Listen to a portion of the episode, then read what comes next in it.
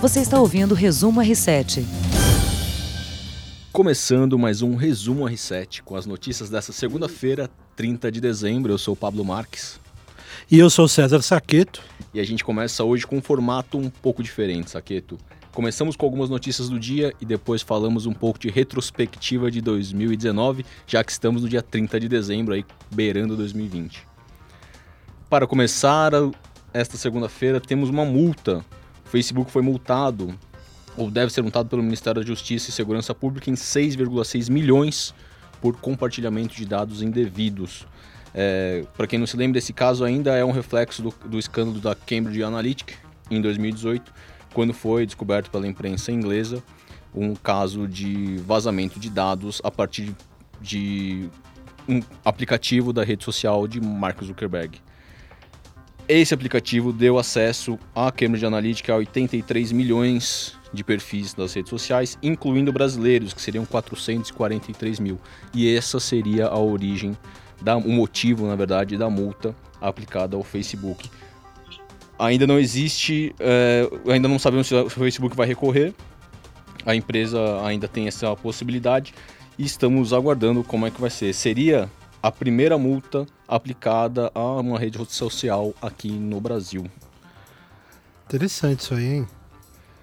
Perigoso também, né? A gente está sempre, sempre preocupado hoje em dia com os nossos dados, né? Apesar de parecer algo inofensivo, é uma coisa que abre brechas para inúmeros golpes na internet e também na vida real, né? Nome, telefone, CPF, RG, localização, nome da mãe, tudo isso que eram informações que a gente não se incomodava em compartilhar com ninguém hoje pode ser uma brecha por um, por um risco né, na internet.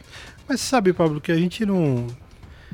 É curioso isso, né? Eu, por exemplo, venho de uma geração mais antiga, né? Que não estava tão acostumado, né? A geração analógica ainda, né? E, e hoje eu, eu, percebo que a gente está completamente entregue, né? A, as redes sociais ou, ou a qualquer. E também o lado positivo e o lado negativo, né? Que são os golpes, enfim. A gente está exposto, na verdade, entregue e exposto, né? Porque você tá ali no, no Facebook, você vai compartilhar alguma coisa com alguém, ou você vai fazer uma brincadeirinha. Eu lembro que há uns tempos atrás aí tinha umas brincadeirinhas, né, para você que, que, tinha a ver com reconhecimento facial, lembra? Uhum. Ah, você envelhecer, como você vai mais ser novo, mais velho, sim. mais novo. E aí a gente percebeu que daquilo eles tiravam, podiam, podiam tirar várias informações, enfim. E hoje em dia nos aplicativos, além do, das redes sociais, né, nos aplicativos você também deixa todas as suas informações.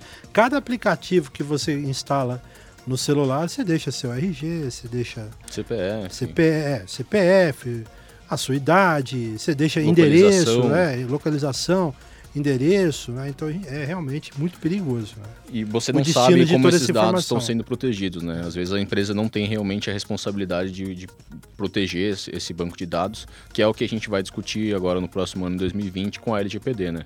Que as empresas realmente serão responsabilizadas pelos dados coletados e armazenados dos seus clientes e usuários. Vamos ver. Outra informação, outra notícia agora, Saqueto. É, o, o brasileiro que foi preso na Ucrânia acusado de terrorismo que estava na lista dos 200 pre, é, presos de guerra que foram trocados entre grupos separatistas pró-Rússia e o governo ucraniano, foi libertado e decidiu ficar na Rússia, segundo informações do próprio Itamaraty, o Ministério das Relações Exteriores. O brasileiro é o Rafael Marques Luzvarg, que já esteve envolvido em outras, outros casos de violência e algumas polêmicas, inclusive já foi preso, é, na verdade, ele foi detido no Brasil em 2014, envolvido num caso de manifestação na Avenida Paulista. Ele participou daquelas manifestações que começaram em 2013, né? Isso.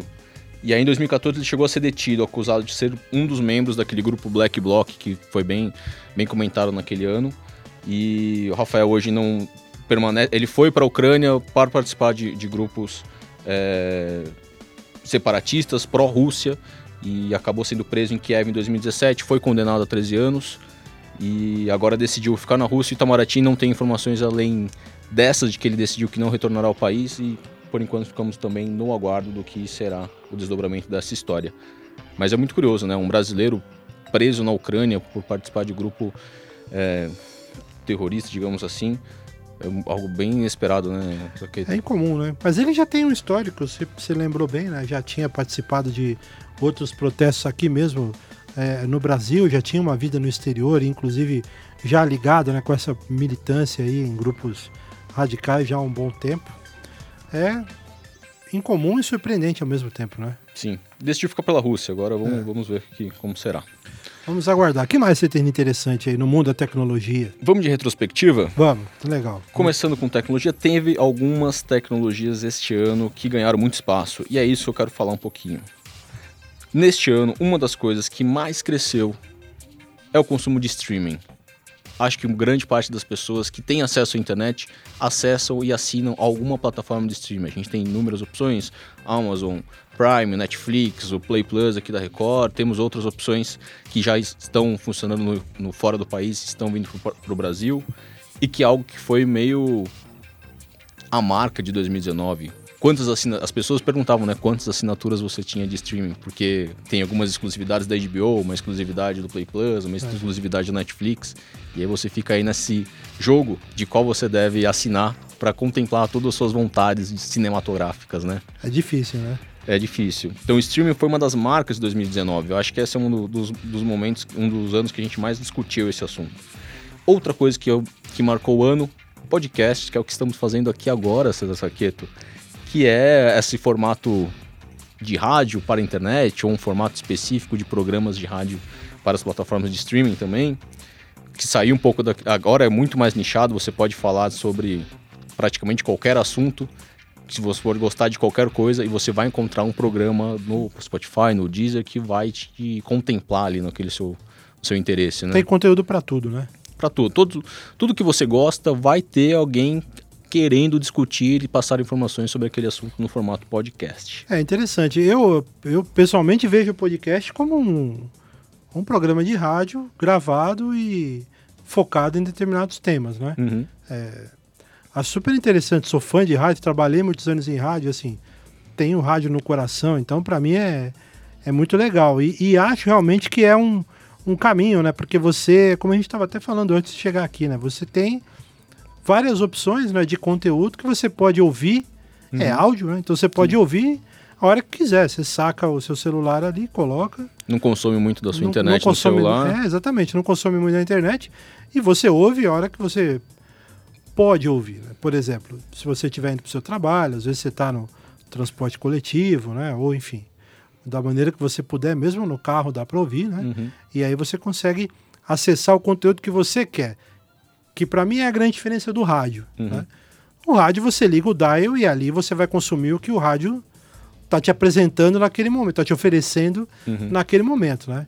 E o podcast não. Então acho que esse, esse é um avanço importante e é legal ser uma tendência, né? Que as pessoas também voltem a, a se interessar pelo áudio também, né? Porque a gente vive num mundo hoje de, de imagem, né? Acho que o, o vídeo tomou muito tomou conta, né? Sim, praticamente YouTube, do, Instagram, é, assim. do interesse das pessoas. Por isso eu fico feliz de ver que também as pessoas gostam de áudio, né? Sim. Outra mania de 2019, filtros, filtros de realidade aumentada. Ah, isso foi uma loucura, hein? Todo mundo testou pelo menos um filtro este ano. Não tenho dúvida que quem tem um celular, ah, quem tem um Instagram, Snapchat, Facebook, em algum momento usou alguma dessas ferramentas para brincar com o rosto do amigo, com o seu rosto, para colocar um cachorro em cima da mesa, para brincar com a mãe. Então o filtro realmente foi um, uma ferramenta que conquistou os brasileiros nesse ano e que com certeza vai continuar crescendo no próximo ano com várias, várias pessoas que estão se especializando em criar esses tipos de, de brincadeiras na internet. Né? E muitas novidades né, devem surgir, né? Sim, várias coisas muito diferentes, né? Esse ano, a, acho que a do cachorro caramelo, né? Que brincava, que era o que mais representava, né? aquilo viralizou de uma maneira impressionante, né? Porque realmente era muito. parecia muito de verdade aquele cachorro.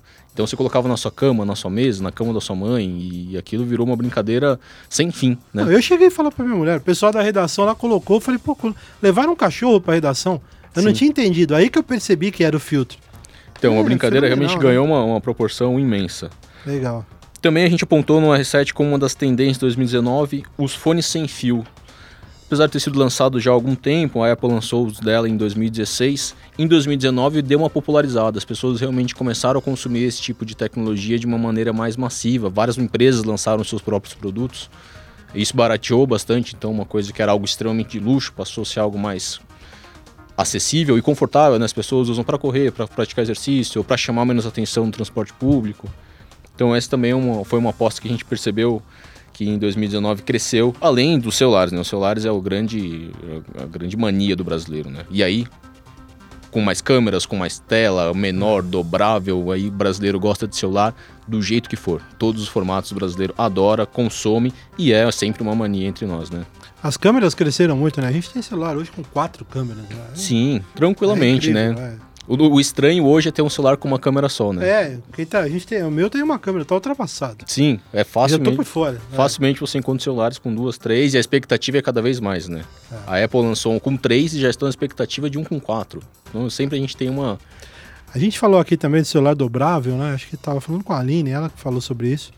Achei impressionante também, né? Que é uma. Foi uma vertente assim que eu achei incrível, né? Porque eu, por exemplo, gosto de celular de tela grande, né? Uhum. Então, pra mim, é, você poder ter um celular de tela grande, mas ao mesmo tempo você ter a facilidade de dobrar pra ficar mais fácil pra guardar e tal, ou pelo Uhum. menos pra carregar, né? Sim. Eu achei Eu fantástico. ainda acho que, que são um pouco. Que, que esses modelos ainda são um pouco frágeis, assim, estão ainda sendo desenvolvidos. Mas É, eu tá no acho início, que né? a ideia, Tá no acho que tem, tem um potencial para conquistar assim, uma parcela desses consumidores de celular. E teve Vamos um ver. pouco da nostalgia, porque esse especificamente ele lembrava um, um modelo antigo aí, de uns 10 anos, né? Sim, sim, teve um, um- um modelo que foi retomado, né? que ele- É, é. Na verdade, ele não era um, celular que virava um tablet, era um mini celular que virava um celular inteiro. É, exatamente. Acho que a gente vai descobrir ainda qual é a forma que o usuário prefere. Dobrar ao meio, dobrar de ponta a ponta, não sei exatamente como vai ser. É uma tecnologia ainda que eu não, não, não confio exatamente, mas acho que tem potencial. Acho que daqui a um, um tempo a gente vai ter essa certeza aí. Tá no início. O que, que você traz pra gente Olha, de esportes, César Saqueto? é, eu queria aproveitar, eu tomei a liberdade hoje, o Pablo e o pessoal que tá acompanhando a gente, mandar um abraço também para quem tá vendo Claro. a gravação desse podcast na live, né? O pessoal tá acompanhando a gente. É, fiz aqui uma, uma pequena coletânea do- de alguns assuntos do esporte, porque eu acho interessante, né? Foi um ano bastante interessante. O Brasil, por exemplo, no futebol masculino ganhou a Copa América, né? Que foi um, um torneio importante, foi muito marcante, né? Uhum. Para a seleção brasileira. Aqui dentro, né? É, Ganhou no aqui- Brasil. Aqui dentro, né? Jogando no Maracanã, 3 a 1 contra a equipe do Peru. Foi muito importante. Mas eu queria também falar do futebol feminino, que em 2019 ganhou realmente mais respeito Uhum. e mais atenção e espaço também, né? A primeira e a segunda divisões do Brasileirão, teve Copa do Mundo. A Marta, né, na luta por igualdade também foi muito importante. A Marta com seis títulos de melhor jogadora do mundo, né? Uhum. Prêmio The Best da FIFA. A, a Cristiane atingindo a mesma marca do Pelé, né? Em número de gols na seleção brasileira. Claro que tem sempre aquela discussão quando a gente faz essas comparações, né? Do futebol feminino com o masculino, mas achei um marco realmente muito importante e realmente se tem um- um- uma modalidade que cresceu em 2019 Uhum. é, foi o futebol feminino. Os grandes clubes brasileiros criaram os times de mulheres, né? Hoje tem uma, uma regra também para você disputar a Libertadores da América, Hum. você tem que ter um time feminino, né? E a gente viu aí o São Paulo, por exemplo, ganhou a Série B do feminino, conseguiu acesso para a Série A do Brasileirão. O Palmeiras também conseguiu essa vaga, passou. Palmeiras, Grêmio e Cruzeiro também subiram, vão disputar a Série A do Brasileirão Feminino. é, feminino no ano que vem, falando de futebol feminino. É, a Ferroviária foi campeã nacional, Isso foi muito legal, né? foi muito bacana, uma final com o Corinthians, né? E se tornou bicampeã brasileira, a Ferroviária. E a Ferroviária de Araraquara, que é um time é, importante aqui em São Paulo, mas um time médio, né? Sim. Não, não com tantos recursos. A Ferroviária é um time de tradição em São Paulo, né? Quem gosta de futebol conhece. Sim, o interior de São Paulo tem, costuma ter seus Tem. times ali locais que as pessoas Tem. torcem. Sim. Que, mas acaba aparecendo só durante o Campeonato Paulista, né? Acho que Exatamente. o, o Campeonato Feminino brasileiro deu um alcance maior para Araraquara ao longo do ano, né? Exatamente. O Corinthians ganhou a Libertadores também numa final com a Ferroviária, foi a final do Brasileiro Uhum. e a final da Copa Libertadores. né? O Santos já tinha sido campeão da Libertadores anteriormente, então foi muito importante. No futebol masculino, acho que a gente tem que destacar, sem dúvida, o Flamengo, né? A supremacia do Flamengo em 2019 foi impressionante.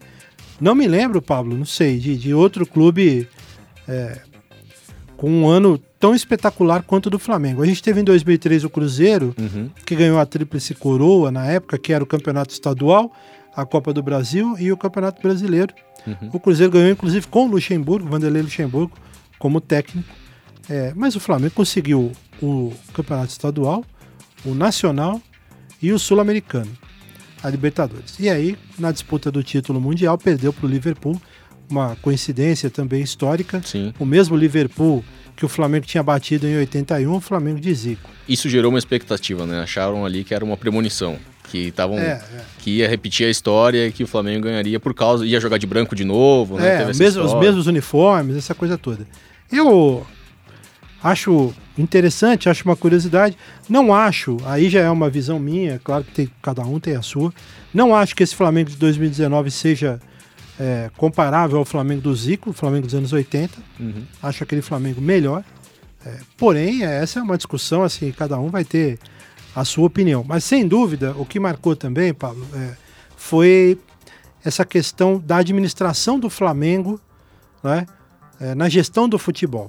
O Flamengo, com o presidente Eduardo Bandeira de Mello, que saiu no, no começo do ano, né, na, na última eleição, é, conseguiu fazer, sanear todas as contas, as dívidas. O Flamengo investiu, investiu certo e teve muito êxito em 2019. Então, acho que fica de lição também para outros clubes. O Palmeiras, por exemplo, mesmo montado no dinheiro da empresária Leila Pereira, não conseguiu sucesso Uhum. em 2019. Vai ter que repensar um pouco o modelo para o ano que vem. É, outros clubes importantes do Brasil estão em situação de penúria, né? Não é. Sim. A gente vê aí, então eles vão ter realmente que repensar, bater lá na porta do Flamengo, saber como é que foi feito, né? Essa questão administrativa, mano, não É. só a questão dentro do campo, né? É, e tem um detalhe também que eu não coloquei aqui, mas acho importante a gente falar, que foi o acesso do Bragantino, campeão da Série B, Ah, para a Série A de 2020. Por quê?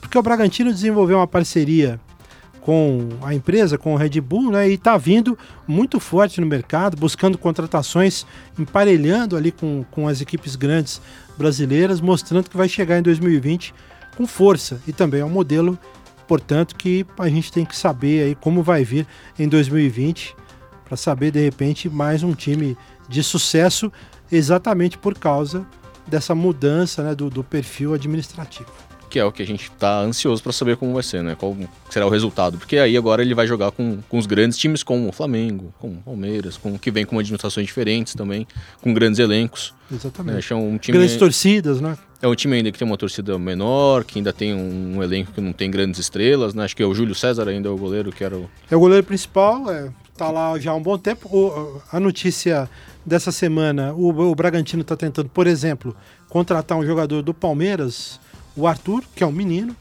e está disposto a pagar 25 milhões de reais pelo Arthur. Uhum. É uma boa grana. Sim. É uma oferta que clubes grandes não têm condição de fazer. Né? Acho que é isso é, para a gente abrir aqui essa nossa retrospectiva é, de 2019. São alguns assuntos que a gente separou para você, ouvinte do podcast Resumo R7. E Pablo, a gente volta né, para outras informações. Ainda vamos continuar nessa questão, nessa pegada da retrospectiva, né, para a gente ter, se lembrar um pouco do que mais importante ocorreu em 2019, que está chegando ao fim. Que tá acabando, tá na beiradinha já. Amanhã, último dia. A gente volta aqui com mais algumas retrospectivas e é isso. É Até isso aí. amanhã. Um abraço. Obrigado, gente. Pablo, foi um prazer, hein? Prazer, César. Até mais. Você ouviu Resumo R7.